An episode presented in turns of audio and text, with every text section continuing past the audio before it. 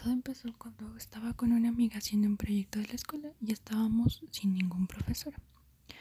Entonces habíamos sacado los celulares para ver qué pasaba y yo me metí en una red social. En esas me apareció una noticia en donde decía que se iban a suspender clases por el coronavirus. Yo le dije a mi amiga, pero no le tomamos importancia porque la noticia se veía falsa.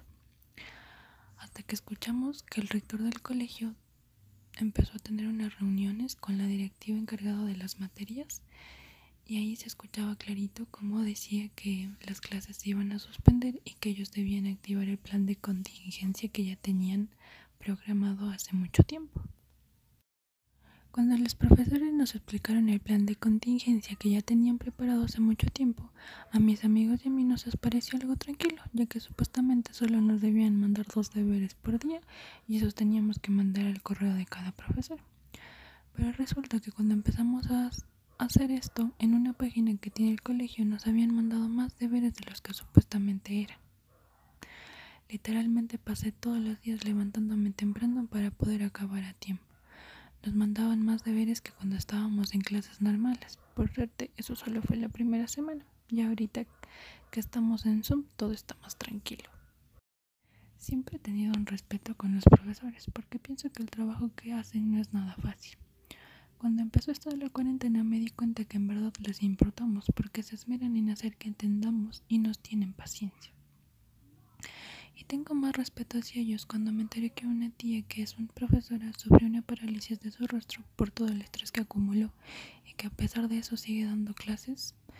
Me dio mucha nostalgia saber que quizás muchos de sus alumnos no sepan por lo que mi tía pasó y no le presten atención o hagan algún tipo de broma.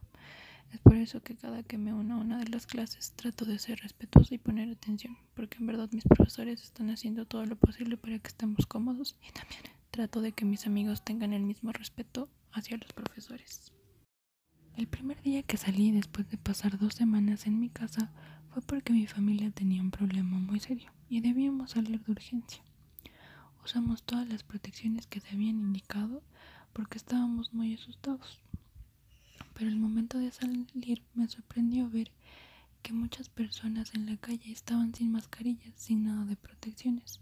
Y lo peor de todo es que en el sector en donde yo vivo ya se había confirmado un caso, pero a las personas esto no les había importado. Desde ese día no he vuelto a salir y la verdad no sé cómo estarán las cosas afuera de mi casa. Solo espero que las personas estén cuidando para que esto acabe rápido y podamos volver a la normalidad. En mi casa estos días de encierro no hacemos los típicos juegos que están haciendo todas las familias, porque cada uno pasa en lo suyo. Mi mamá hace su trabajo, también hace que la casa esté ordenada y nos da la comida. Es por eso que mis hermanos y yo casi no ayudábamos en la casa, solo ordenábamos nuestro cuarto y ya. Hasta que un día mi mamá se, nos, enojó y nos empezó a gritar que ayudemos en algo, que no sea solo nuestro cuarto. Esta fue la primera vez que hubo una tipo pelea grave porque los gritos sí fueron fuertes y yo pienso que los vecinos sí escucharon. Pero al final mis hermanos y yo dijimos que tenía razón y que ya le íbamos a ayudar. Ahora mi hermano mayor le ayuda a cocinar, yo sé barrer toda la casa y mi hermano pequeño sabe ordenar la sala y sus juguetes. Cuando hablo con mis amigos me dicen que en las tardes y en las noches siempre pasan ambulancias o policías por donde ellos viven. Pero en mi casa nunca pasan ambulancias, o bueno, no pasaban ambulancias ni policías. Se me hizo raro porque donde yo vivo ya hay casos confirmados, pero no he visto que se estén tomando las medidas necesarias. Hasta que un día en la noche, ya cuando me iba a acostar, empiezo a escuchar cómo suenan las sirenas de las policías y ambulancias. Me asusté porque era la primera vez y porque no solo fue una, sino fueron varias. Y así pasaron todita la madrugada hasta que me pude dormir tipo 3 de la mañana por el ruido que hacían. Ahora ya es algo común escuchar en las noches y hace como una semana atrás se escucha todos los días en la mañana también. Ya esto no me molesta porque ya me acostumbré. Yo estaba recibiendo la última hora de clases que tengo por Zoom. Y en esas mi hermanito pequeño golpea la puerta y me dice que se quedó solo porque mi hermano y mi mamá salieron. Se me hizo raro porque no me dijeron a dónde se iban y porque le dejaron solo a mi hermanito. Cerré la computadora y me fui con él a la sala. Pasaron como 10 minutos y, mi y mi hermano y mi mamá llegaron y les pregunto que a dónde se fueron y me dice que fueron a retirar unas compras que habían hecho en línea, pero no llegaron con las compras porque el señor del el señor que nos iba a dar les había dicho que no le pagaron y que debían pagarle, pero mi mamá ya había pagado por, por línea. Y me cuentan que este señor les, em, le empuja a mi mamá y que mi hermano por ayudarle a mi mamá le golpeó al señor. Me dio iras porque sí habíamos pagado y también porque le empujó a mi mamá. Pero también me puse a pensar que debe estar muy necesitado como para hacer algo así y que como él deben haber muchas más personas que están pasando hambre y hacen este tipo de cosas. Personalmente yo sí creo en los fantasmas, pero pienso que no son personas o cosas malas. No creo que me vayan a hacer daño o algo parecido. Además, cada que me pasa algo extraño, siempre hay algo como una lógica detrás de todo eso. Así que nunca se me han aparecido o me ha pasado algo extraño, hasta recientemente. Yo estaba viendo un video en YouTube para ya irme a dormir y en esa se me apareció un video de fantasmas y me pongo a ver ese video. Al principio no me dio miedo, estaba tranquila, hasta que escuché en la cocina que un plato como que se caía.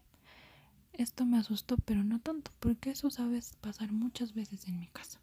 Pero mejor cerré el video e intenté dormir. Pero no pude porque sentía que detrás de mí había alguien, como que una vibra no me dejaba tan tranquila. Me pareció full raro porque nunca me pasan estas cosas, hasta que me quedé dormida y al siguiente día no pasó nada raro. Creo que solo fue el susto del momento. Mi mamá desde que empezó esto de la cuarentena sabe llamar a mis abuelitos todos los días para saber cómo están y si no les ha pasado nada. En una de esas llamadas mi abuelita le dice a mi mamá que mi abuelo quiere salir a ver el vóley. Desde que yo tengo memoria, mi abuelita siempre le ha gustado ir a ver esos partidos porque se encuentra con sus amigos de toda la vida y la pasa bien pero ahorita no puede salir porque lo, por lo que estamos pasando. Y bueno, en eso se escuchó que mi mamá le dice, póngale el teléfono a mi papi. Y se pone a hablarle como cuando nos habla a nosotros porque hicimos algo mal.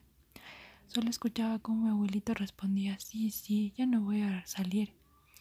Me pareció muy tierno y bonito ver cómo mi mamá se preocupa por él y ver cómo mi abuelito, a pesar de que sea su hija, le hizo caso. A mí me habían regalado mandala hace mucho tiempo. La verdad no me había acordado de ese regalo hasta ahora. Un día estaba aburrida y no sabía qué hacer. Ya había ordenado mi cuarto, ya había terminado mis deberes, ya había jugado un rato con mis hermanos, había conversado con mi mamá. En resumen, ya hice las cosas de todo el día. Y ya me había aburrido. Hasta que me puse a pensar y me acordé de ese libro que me habían regalado ese mandala. Lo busqué, lo busqué por mi escritorio, por los cajones y no lo encontraba hasta que me acordé que lo guardé en un cajón en donde guardo todos los libros que ya no ocupo. Lo encontré y me puse a pintar. Puse música, toda relajada, pero me di cuenta de que no soy nada paciente para esto porque pasaron como 20 minutos y yo no había terminado y yo ya me había cansado y lo dejé ahí porque ya me cansé.